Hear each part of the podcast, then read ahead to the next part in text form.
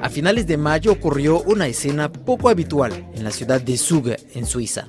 Los accionistas de la empresa transnacional Glencore, gigante de la extracción minera, estaban reunidos en el Casino Teatro para su asamblea anual cuando delegados del pueblo indígena Yucpa del este de Colombia tomaron la palabra. Juan Pablo Gutiérrez de la Organización Internacional Indígena de Colombia, ONIC, denunció los impactos desastrosos de la extracción de carbón, tanto a nivel humano como medioambiental, en la zona del Cesar, este departamento colombiano que produce más del 60% del carbón del país.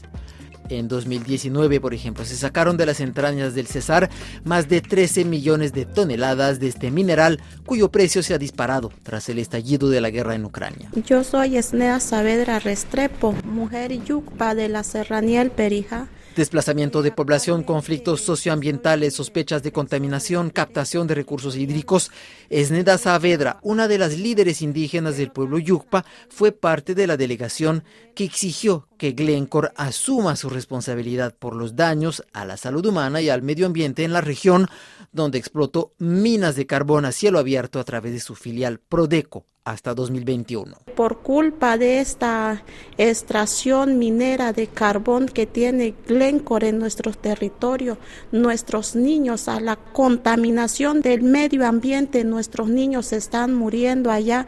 Eh, anualmente son casi 40 niños que se nos están muriendo y que a esta explotación minera también se le suma el calentamiento global, el cambio climático que estamos padeciendo nosotros y no solamente el pueblo yupa estamos afectados, es toda una humanidad. Ya la actividad minera lleva más de 25 años ahí en el Cesar, ahí en donde está ahorita Prodeco ya ya más de 25 años y esta afectación ya hace más de 25 años que estamos padeciendo esa situación difícil. Desde hace algunos años, Glencore, al igual que otras compañías mineras, recibe presiones crecientes de los sectores medioambientales debido al alto poder de contaminación de esta energía fósil que contribuye gravemente al cambio climático. Pero mientras otros gigantes de la extracción de carbón como BHP o Río Tinto han anunciado que abandonarán gradualmente esta actividad, Glencore se ha limitado a anunciar que no abrirá nuevas minas de carbón. La ONG ambientalista colombiana Tierra Digna denuncia también desde hace varios años los impactos de esta actividad. Andrea del Rocío Torres es abogada en esta ONG. Alrededor de las minas calenturitas Jagua, que es donde opera Glencore en Cesar, ellos ya llevan 25 años explotando carbón. Las comunidades precisamente que allí han habitado no solamente es el pueblo Yupa, habitan también comunidades afrodescendientes impactadas por la minería y también comunidades campesinas, en total de aproximadamente 20.000 familias que están afectadas de estas zonas mineras.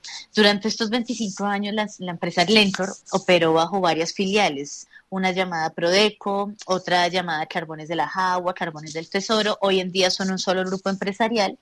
Y lo más grave es que durante los últimos 15 años la sociedad civil denunció, uno, contaminación de recursos hídricos, esto hay, hay, unos informes del mismo gobierno, de las entidades del gobierno como la Contraloría en el año 2018, que registra precisamente que en estas aguas subterráneas hay restos, por ejemplo, de plomo, que no se han podido identificar qué impacto están teniendo en salud humana.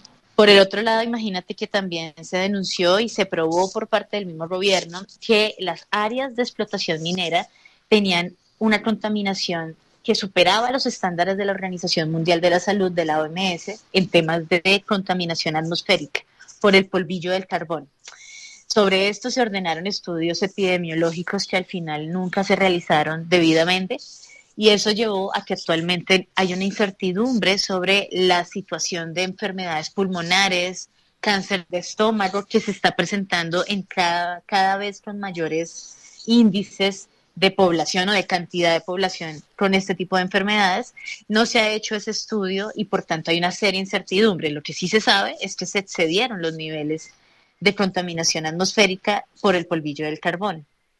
Por el otro lado, y en esto es uno de los temas que más discusión ha generado, se ha discutido mucho con la actividad minera del carbón que se generó una alta deforestación en la zona, realmente se desertificaron los suelos y actualmente no, son aptos la mayoría de ellos para la agricultura. La empresa Glencore, a través de su filial colombiana Prodeco, anunció en 2021 el cierre de sus minas de carbón en el Cesar. Sin embargo, la ONG a la que pertenece usted, Tierra Digna, lanzó una acción judicial en mayo contra tres bancos franceses que financian a Glencore, sea por medio de préstamos o por participación en el capital de la empresa. ¿Por qué apuntar a estos tres bancos franceses? ¿Qué queremos? Que el plan de cierre minero y el proceso de transición y descarbonización cumpla los estándares de debida diligencia, de derechos humanos y que definitivamente, si tomamos como mundo, como planeta, la decisión global de descarbonizar, de además de eso, cerrar las industrias fósiles progresivamente, y ahora que Europa está consumiendo más carbón de Colombia, es cuando más necesitamos que se exijan que se hagan cierres mineros con debida diligencia. Y eso fue lo que le exigimos a los bancos franceses. Andrea del Rocío Torres, en respuesta a sus señalamientos, el banco francés Crédit Agricole aseguró que no prestará más fondos a Glencore, mientras que BNP niega ser un accionista significativo de la empresa. A pesar de ello, su ONG ha señalado estos bancos a la justicia francesa por incumplir con su deber de vigilancia, que obliga a las casas matrices francesas a evitar abusos a los derechos humanos y ambientales en sus filiales. ¿Cuál es el sentido de esta acción judicial? Mira, yo te soy honesta, Glencore ha sido una empresa muy difícil para el diálogo. Nosotros duramos casi seis meses pidiéndoles a ellos reuniones como sociedad civil aquí en Colombia para el cumplimiento de una sentencia eh, que ha tenido pues un debate judicial muy amplio, precisamente para ampliar una mesa de diálogo con comunidades sobre la situación. Al ver que la empresa su staff en Colombia es una empresa difícil para el diálogo, con grandes dificultades de abrirse. Tuvimos que recurrir a sus inversionistas y lo que nos hemos dado cuenta es que las empresas transnacionales normalmente no escuchan a las comunidades de las áreas de influencia directa y menos en América Latina o en África. Por eso nosotros recurrimos a ir a una eh, a la asamblea de accionistas que se sucedió ahorita en Suiza el 26 de mayo, denunciar lo que está pasando, hablar con algunos inversionistas y especialmente hablar con inversionistas que proceden de países en donde la, sí hay una ley de debida diligencia. Nosotros qué esperamos de los bancos, más allá de que ellos tengan una inversión alta o corta, estos tres bancos franceses siempre han estado invirtiendo en Glencore y necesitamos que ellos, más allá de cuantificar dentro de las asambleas de accionistas, como inversores, exijan el cumplimiento de derechos humanos. Necesitamos que los empresarios franceses, por ejemplo, que invierten, así sean pocas cantidades, en Glencore, alcen su voz en las asambleas de accionistas.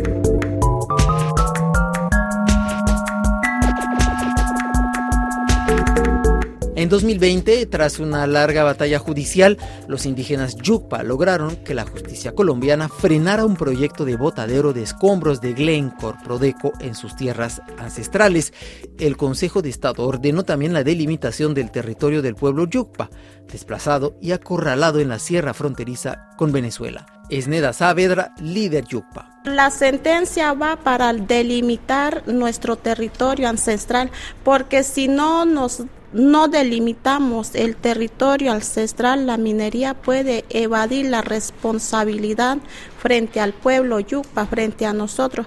Y esta sentencia nos da la salida para que nos den las garantías y poder que estas minerías respondan por el daño que ha ocasionado al pueblo yucpa. La promesa de gobiernos y empresas europeas de abandonar la energía fósil a base de carbón representa para los yucpas una esperanza de poder vivir de nuevo en un territorio del que tuvieron que huir por esta actividad. De esta historia marcada por el desplazamiento masivo habla la gobernadora indígena Esneda Saavedra. Nosotros fuimos desplazados primero de la parte plana, luego este nos reducieron a un territorio muy pequeño eh, a través de la falta de territorio y como la minería ha agarrado más de 14 mil hectáreas de nuestro territorio. Algunos miembros, familias, sí le han tocado que salirse porque no tienen dónde estar, cómo vivir. El cambio climático ha cambiado nuestras formas de cultivo, ya no se produce. Por eso hoy tenemos hermanos yupas en diferentes partes de Colombia también desplazados. Tenemos en una parte familia en condiciones precarias en Bosconia, en Bucaramanga, tenemos familias en Barranquilla desplazados. Eh, somos fronteras con Venezuela, pero nuestro territorio es uno solo. De ese lado tenemos hermanos yupas que también se han, le han tocado desplazarse también se refería a, los cambios de condiciones eh, meteorológicas, de climáticas, que han modificado las condiciones para los cultivos bueno, decir primero que nosotros ancestralmente, desde nuestra ley de origen, el pueblo Yupe, hemos sido recolectores, pescadores, cultivadores y cazadores. Hoy ninguna de las cuatro prácticas que hacíamos como pueblo no lo hacemos por el cambio climático. Nosotros no podemos cosechar, no podemos eh, pescar porque las grandes minerías han desviado nuestros ríos. Eh, nuestros ríos ya hay ríos que no existen. Eh, caños o quebradas, como le decimos nosotros, ya no existen. Hoy tenemos un solo río que es el río Maracas y está ya en un peligro de poder secarse porque ya no tiene ese caudal como antes. Desviaron todos los ríos, hoy los no suben pescados, no podemos hacer esas prácticas.